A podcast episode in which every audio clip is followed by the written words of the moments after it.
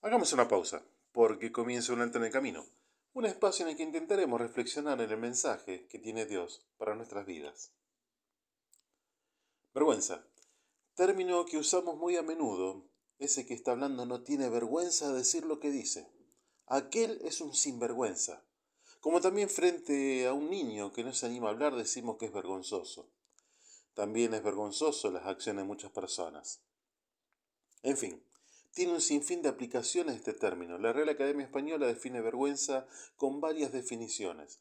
Turbación del ánimo ocasionada por alguna falta cometida, turbación del ánimo causada por timidez.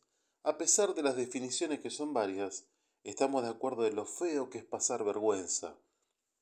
Una caída en público, un error y tantas cosas que pueden suceder que nos pueden hacer pasar vergüenza. En esta mañana, un consejo de parte del Creador para no pasar vergüenza. Escribe el rey David un salmo, una canción, el salmo más largo de todos, que contiene 176 versículos, y dice en los versos 4 al 6 del Salmo 119, Tú te encargaste que sean muy guardados tus mandamientos. Ojalá fuesen ordenados mis caminos para que guarde tus estatutos. Entonces no sería yo avergonzado cuando atendiese a todos tus mandamientos. Y una cosa es pasar vergüenza delante del ser humano, pero muy diferente es pasar vergüenza delante de Dios. El rey David da la clave para no pasar vergüenza delante del Creador. Entonces no tendré vergüenza cuando compare mi vida con tus mandatos, dice, dice otra traducción. Y, y veamos las consecuencias con otro ejemplo. Esdras era de aquellos que volvieron a Jerusalén después de haber sido llevado en cautiverio todo el pueblo judío Babilonia. Esdras al volver y al ver estado la ciudad y sus habitantes y el caos reinante por haber abandonado los consejos de Dios, dijo, Dios mío, confuso y avergonzado estoy para levantar, oh Dios mío, mi rostro a ti, porque nuestras iniquidades se han multiplicado sobre nuestra cabeza, y nuestros delitos han crecido hasta el cielo.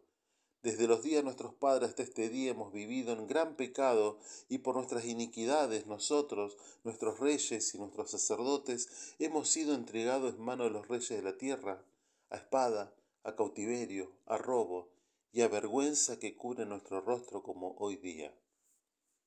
Esdra capítulo 9 versículos 6 al 7. ¿Escuchó bien? Fueron entregados a espadas, a cautiverio, a robo y a vergüenza. ¿No le parece una descripción de nuestra realidad diaria?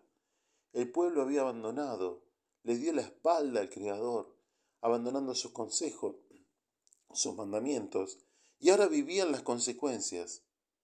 Y ahora vivimos las consecuencias. Pero, ¿sabe? El Evangelio es buenas noticias.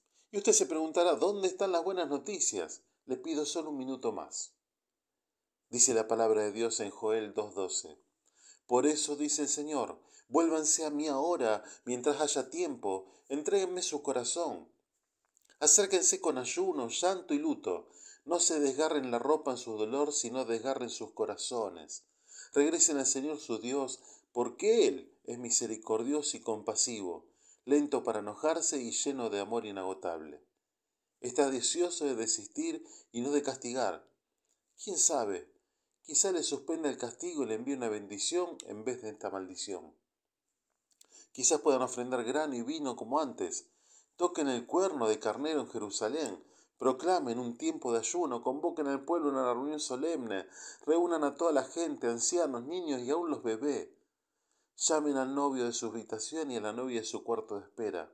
Que los sacerdotes quienes sirven en la presencia del Señor se levanten y lloren entre la entrada del templo y el altar. Que oren, Perdona a tu pueblo, Señor.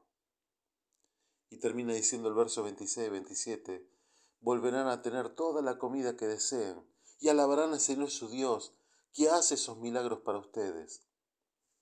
Nunca más mi pueblo será avergonzado. Entonces sabrán que yo estoy en medio de mi pueblo, Israel, que yo soy el Señor su Dios y que no hay otro. Nunca más mi pueblo será avergonzado. Soy el pastor Gustavo Quiles del Ministerio Misión Norte, quien te saluda hasta el próximo encuentro. Nuestras vías de contacto misión.norte.hotmail.com o al 3415 958 957 Dios te bendice en esta jornada.